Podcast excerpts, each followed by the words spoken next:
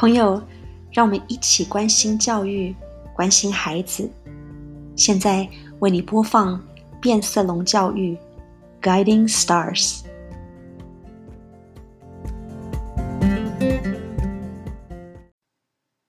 朋友你好，我是关心孩子、关心你的黄文文。上个星期在节目当中提到了怎么样的制造双赢的情况。不晓得在过去的这星期当中，你是不是也有机会能够好好的自己有练习的机会，看在什么样子的情况之下，能够他人也赢，你也赢的双赢情况呢？如果有的话，很希望你能够在脸书上面 Facebook 告诉我你的经验，还有你整件事情上面的体会。很希望在你的生命当中，这个节目能够提供你所需要的内容。那不仅在很多的情况之下，我们要双赢，甚至我认为，不管是家长或是师长，互相在对孩子的学习，呃，建立上面呢，我都觉得是可以互相体会、互相体认。呃，可是这几天在跟一个朋友聊天当中，他提到说，有一个他认为在台湾教育界的一个隐忧。就是有很多的老师们，他们都自己写了很多的课程内容，做出来之后就自己很开心，可是却缺乏了一个与人分享，不管是分享的管道或者是一个心态，都缺乏了把它分享出去。我就想到，若是每一个老师自己写了很多的课程内容。大家都在一个平台上面一起分享，那是不是我们的孩子们可以从我们还有其他很多很好的老师身上，也能够学到更多的功课，更多他需要的内容呢？我觉得这样子才是最大最大的双赢，所以这倒是可以让各位老师们思考一下。也只是在这个信息当中，我和朋友的聊天的一个内容，我倒觉得这是我在美国这个地方在做教育，我常常看到的就是老师们他们倒是不介意把自己的内容告诉其他的人，甚至他曾经用了什么样子的网站、什么样子的内容，他觉得很适当、很适当的，都会和其他人分享。所以这是一个新的思考方式。这是二十一世纪了，那有很多新的东西，我们还不晓得未来会如何。可是我们越来越多的体验，就会能够有越来越多的资产。那今天节目当中，我想这个题目倒是很恰当，让我们就这样子带入今天的节目。因为在今天的变色龙教育第十七章，就说到了怎么样的给予孩子们更多未来他们需要的资产。Color Code Seventeen，第十七章，给予他们体验，赋予他们资产。Give them experiences, give them assets。体验是获取知识的唯一来源。爱因斯坦。在这个新世纪，我不仅注意到。有更多学生从互联网获取新知识的同时，他们当中许多人却缺乏生活体验。这些体验像是我们童年时所经历的爬树，从在河边抓小鱼，在沙滩上尽情奔跑，或在某人的后院玩泥巴。正因为他们缺乏体验。因此，他们许多人对于如何完美达成一项任务或一件寻常事物所应该经历的过程和采取的步骤感到困惑。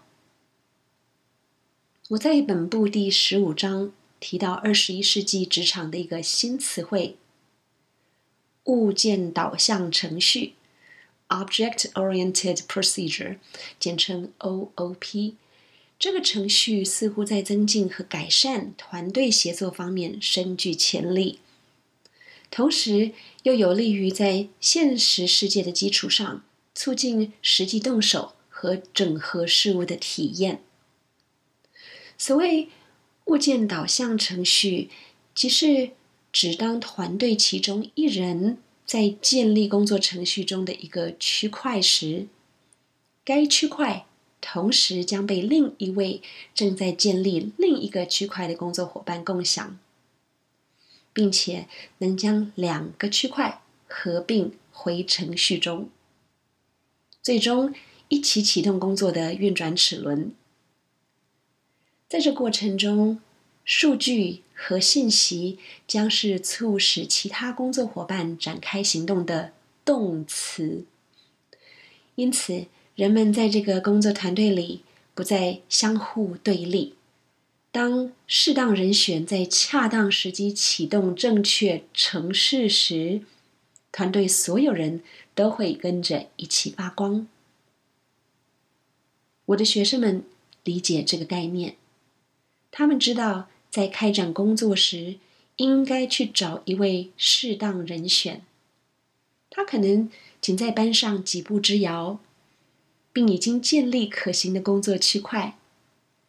当那位合适的人选与团队同步一致时，他不会介意分享，因为他有自己创建的工作区块，同时。他的作品亦不会受到其他人的创作所影响，因此分享自己的秘密一点也没关系，而且所有人都可以一起胜出。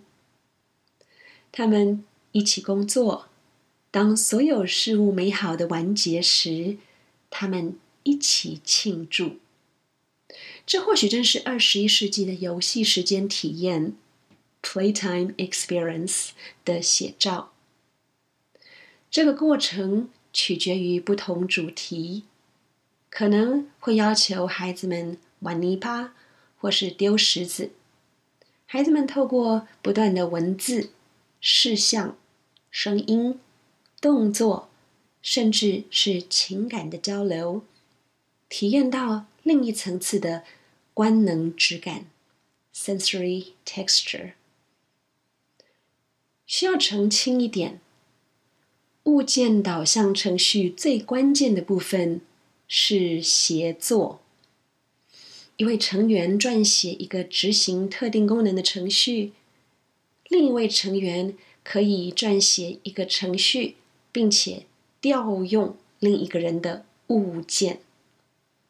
因此，当人们一起进行协作时，他们可以按自己的目的。调用各个物件，这让工作能以最少资源投入，获取最高效率。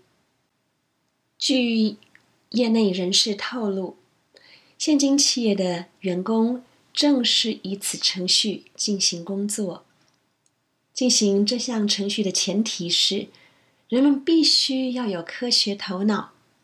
有能力超越当前工作步骤，对未知进行逻辑和批判性思考。在我们继续深入本书主题时，我们必须记住这一点，因为适应力不再是我们花时间围绕的一个词汇。这是关于当科技掌控这个世界。所操作的每一个脉搏时，一个国家是否能在其中继续维持它的竞争优势？我们希望我们的学生在踏出校门、永远离开校园之前，他们能够先体验这些事情。只有在教师和家长精心规划课堂上的活动经历时，这类体验才会有所保障。因此，每一个互动都在改变着学习过程的品质。从提问收获的体验，experience by asking good questions。如果你要我的学生造一个句子，他们会回问你造这个句子的用意为何。他们会精心组织词句，以便向你呈现各种理解这个词汇的方式，像是采用一个修饰词和同位语，或加入注释。他们会不自觉的这样做，因为这就是词汇和本文当初在他们眼前呈现的方式。他们调整文字来迎合这些写作方式，并将它当成一种写作习惯。他们还能教导其他人以此方式写作，因为他们从课堂上获得许多与文字游戏的机会。多年后，当他们回来探访我，或是我在其他地方碰见他们。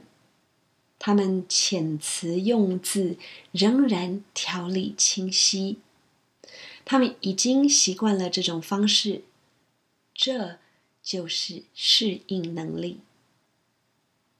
具备能力提出寻求解释的问题，并以此获取新的信息和知识，正是一个孩子在学习生涯或未来人生中。走向成功之门的一个关键钥匙。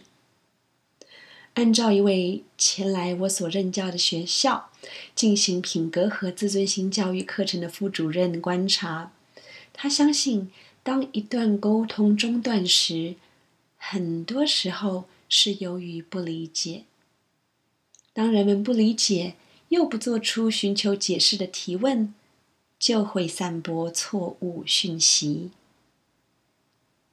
接着就要根据具体情况，才能判定这可能或不会带来永久和不利的影响。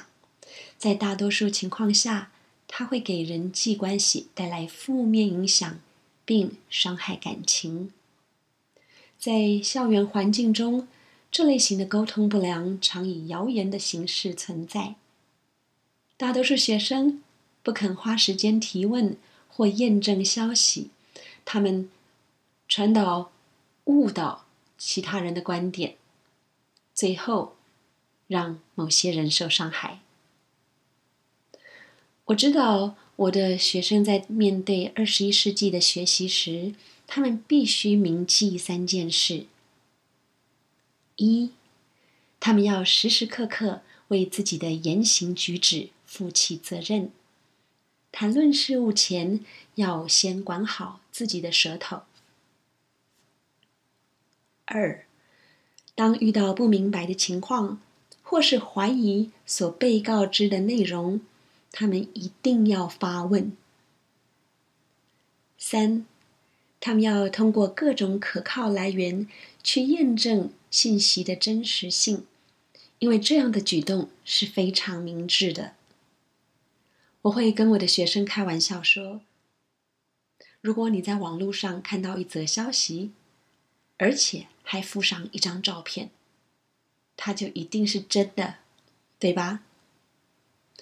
如果是出现在电影或电视上，它肯定就更真了。”我的学生现在已经知道如何通过官方网站、政府及学术资源。来审查消息来源和验证信息，因此他们会抗议说：“不，才不是这样！我们不会总是相信从媒体上所看到的消息。”接着，我们深入探讨商业信息、广告、海报及传单的宣传口号。学生被一步步引导剖析这些信息传递给他们的方式，以及每一种呈现方法是如何设计来吸引他们，并让他们最后上钩。我在课堂上最喜欢进行的活动之一，就是向学生们展示战争时期的宣传口号，以及五种不同的呈现信息方式。一潮流 bandwagon，告诉他们所有人都正在这样做，所以他们也应该跟着做。二，情感转移 transfer，就是如果这会让某些人感觉不错，你来尝试也会同样感觉不错。三，重复，repetition，不断重复使用关键字或句子，如广告歌曲。四，见证，testimonial，让一位名人来代言这个理念。五，扣帽子，name calling，将一个人或理念套上负面符号，例如一个人太胖，他们的腰部就像挂着一个备胎。一旦我们开始进行角色分析扮演。学生们就会充分理解这些概念。他们理解如何分析一段影像，并且告诉我为何他们会有购买某些物品的冲动。我知道这些理解不会完全保护我们的孩子，让他们不会做出错误决定。不过，当他们来到需要自己做决定的年龄时，他们从这些学习过程中所收获的理解，将会在脑海里引导他们。资产研究，The Asset Study。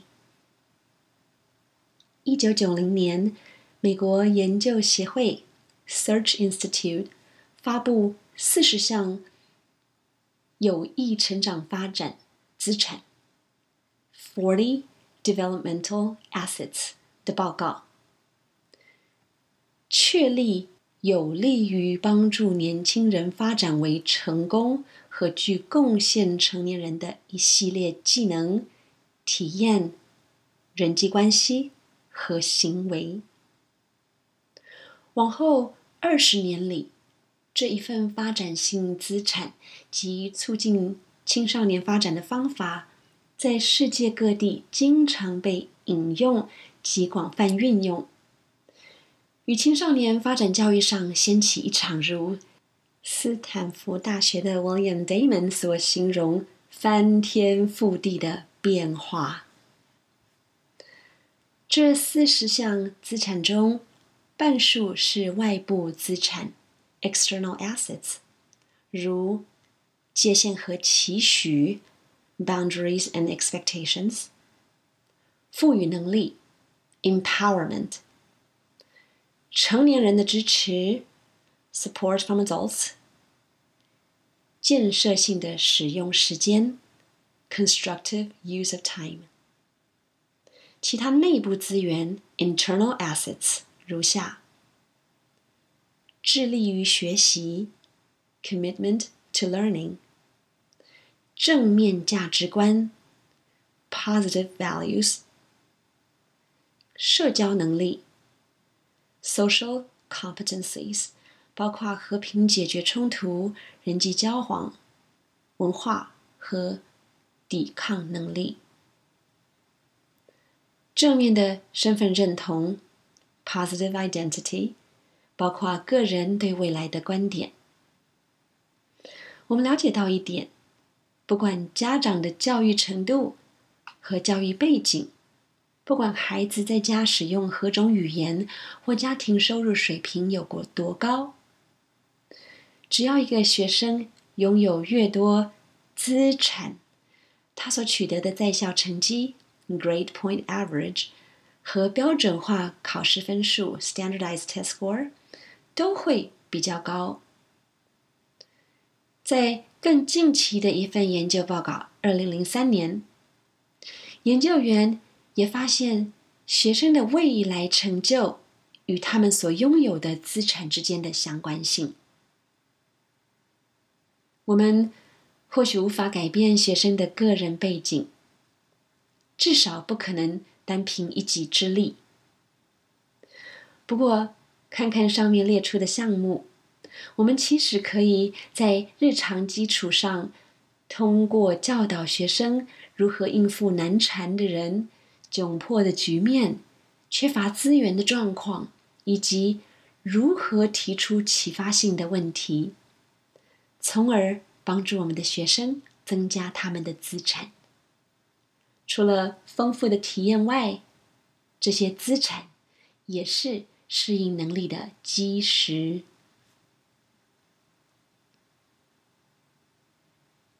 写给家长的建议：Suggestions for parents。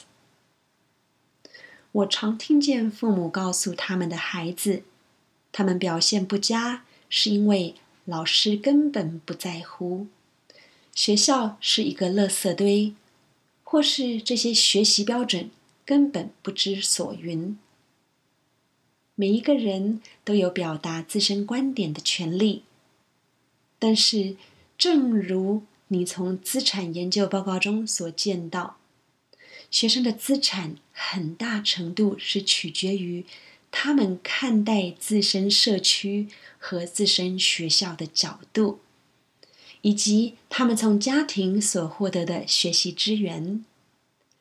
学校或许有它存在的弊病，然而，当学生将自己视为自身学习环境中的重要成员时，他们的资产就增加了。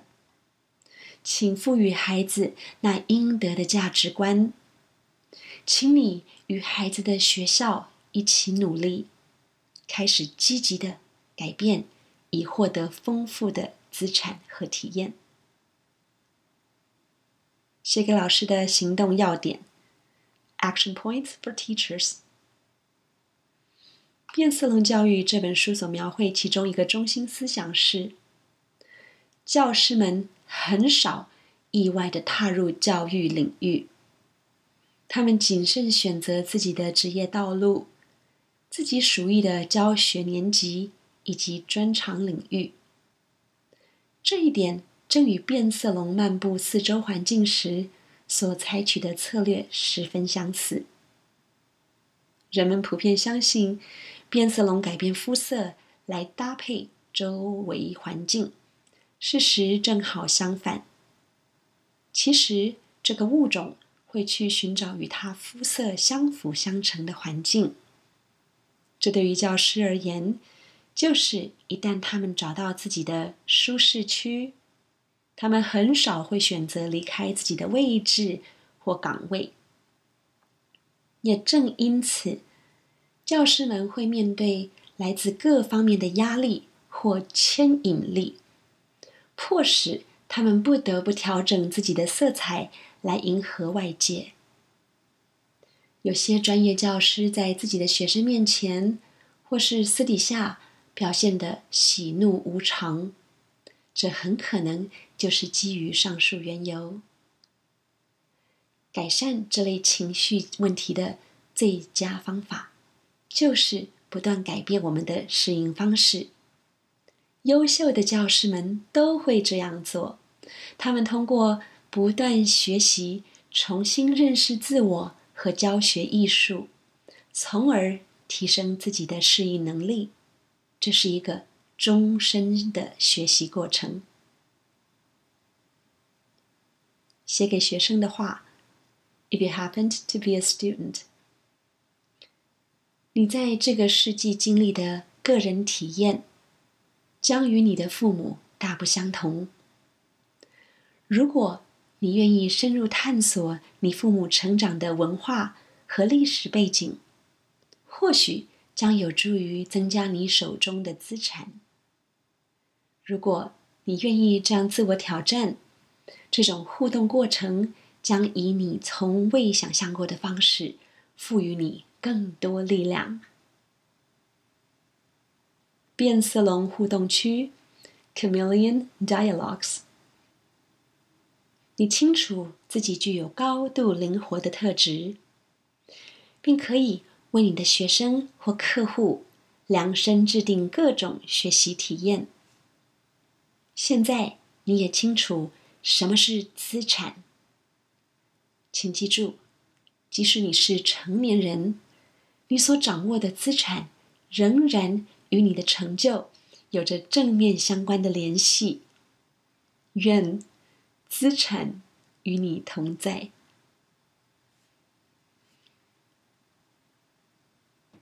朋友。在今天节目当中，刚才为你阅读了《变色龙教育》的第十七章。